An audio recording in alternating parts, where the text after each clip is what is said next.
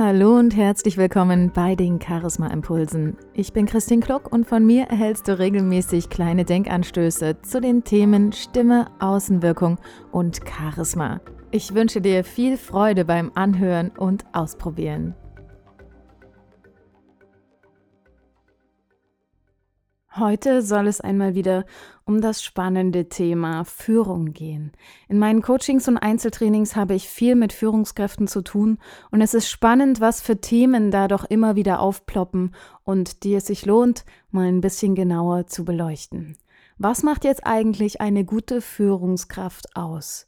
Ein wichtiges Thema, was ich herausgefunden habe und was auch in meinen Coachings immer wieder aufkommt, ist die richtige Mischung zwischen Nähe und Distanz zu finden.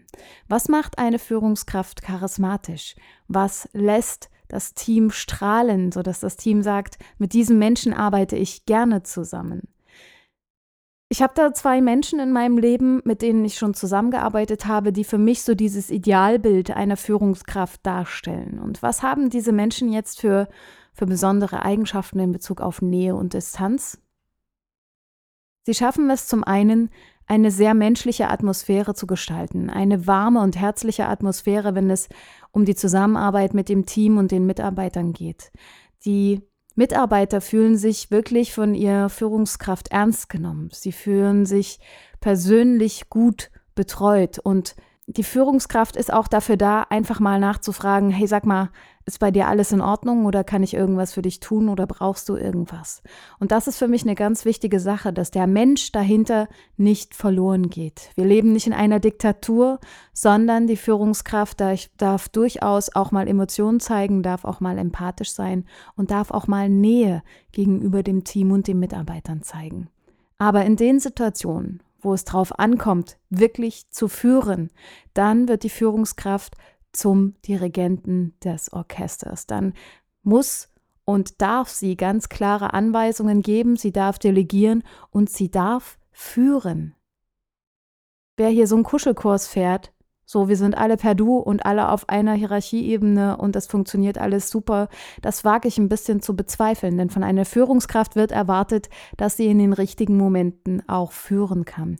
Und dann so zu führen, dass das Team auch wirklich folgt, das ist für mich wirklich eine ganz besondere Herausforderung auf diesem Gebiet. Und ich merke, wenn das beides miteinander vereint wird, diese klare Führungsposition, wenn es darauf ankommt, und auf der anderen Seite aber auch dieses menschliche Miteinander, dieses empathische und charismatische, dass das wirklich eine super gute Führungskraft ausmacht. Und ein weiterer Punkt ist, dass, wenn du eine gute Führungskraft sein möchtest, solltest du dir überlegen, nach welchen Werten du lebst und vor allem auch, was für ein Vorbild du abgibst. Wenn du von deinen Mitarbeitern eine bestimmte Arbeitsweise verlangst und eine besondere Einstellung, dann solltest du diese auch vorleben. Wenn du das nicht tust, dann schaffst du dir viele Probleme. Denn dein Team wird versuchen, dir zu folgen, wenn es sich wohlfühlt.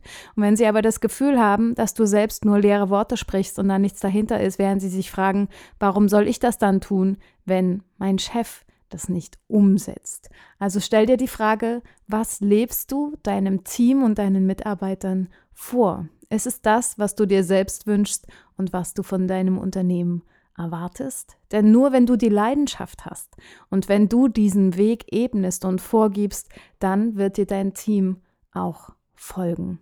Und eine ganz wichtige Sache meiner Meinung nach ist, dass du in schwierigen Situationen ganz locker, entspannt das Ruder in der Hand hältst.